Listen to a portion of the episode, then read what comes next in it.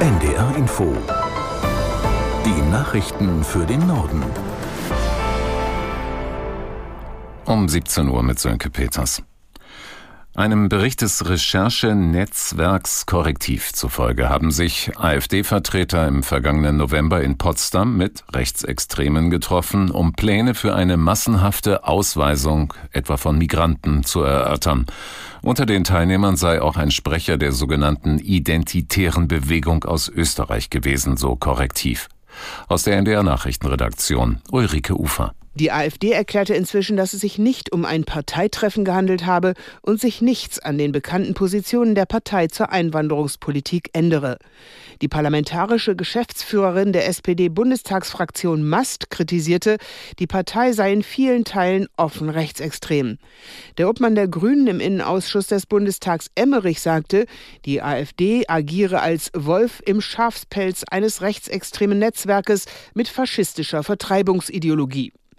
Dem Bericht zufolge hatte der langjährige Sprecher der rechtsextremen Identitären Bewegung Österreichs Sellner bei dem Geheimtreffen einen Plan zur millionenfachen Ausweisung von Asylbewerbern, Ausländern mit Bleiberecht und nicht assimilierten Staatsbürgern vorgestellt. Eingeladen, so korrektiv, hatten ein ehemaliger Zahnarzt und ein Gastronomieunternehmer, der unter anderem an der Burgerkette Hans im Glück beteiligt ist. Die Gewerkschaft der Lokführer legt seit kurz nach Mitternacht den Bahnverkehr lahm.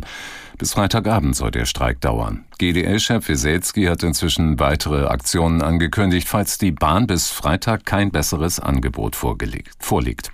Caroline Wöllert aus der NDR Nachrichtenredaktion fasst zusammen, wie die Lage auf den Schienen aktuell ist. Es gibt wieder massive Einschränkungen. Bei der Bahn gilt zwar wieder ein Notfahrplan, trotzdem fallen rund 80 Prozent der Züge im Fernverkehr aus. Auch viele Regional- und S-Bahnen kommen später als geplant oder fahren gar nicht. Zeitgleich protestieren in mehreren Bundesländern wieder Bäuerinnen und Bauern, den dritten Tag in Folge, auch im Norden. Besonders betroffen sind Flensburg und Lübeck in Schleswig-Holstein. Dort haben sich jeweils hunderte Trecker in den Innenstädten getroffen. Auch in Niedersachsen gab es zahlreiche Aktionen.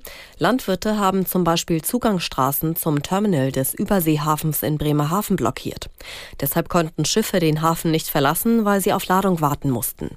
Die Bundesregierung erlaubt erstmals seit Jahren die Lieferung von Rüstungsgütern an Saudi-Arabien. Das teilte ein Sprecher mit. Das arabische Land erhält demnach 150 Luft-Luft-Lenkflugkörper. Seit November 2018 galt ein Ausfuhrstopp. Die Bundesregierung hofft, dass mithilfe der gelieferten Lenkflugkörper Raketen der Houthis auf Israel abgefangen werden.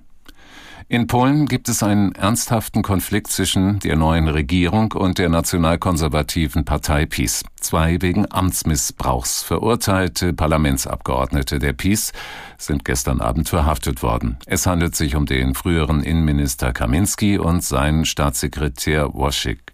Sie hielten sich während der Festnahme im Amtssitz von Präsident Duda auf, der ebenfalls der PiS angehört.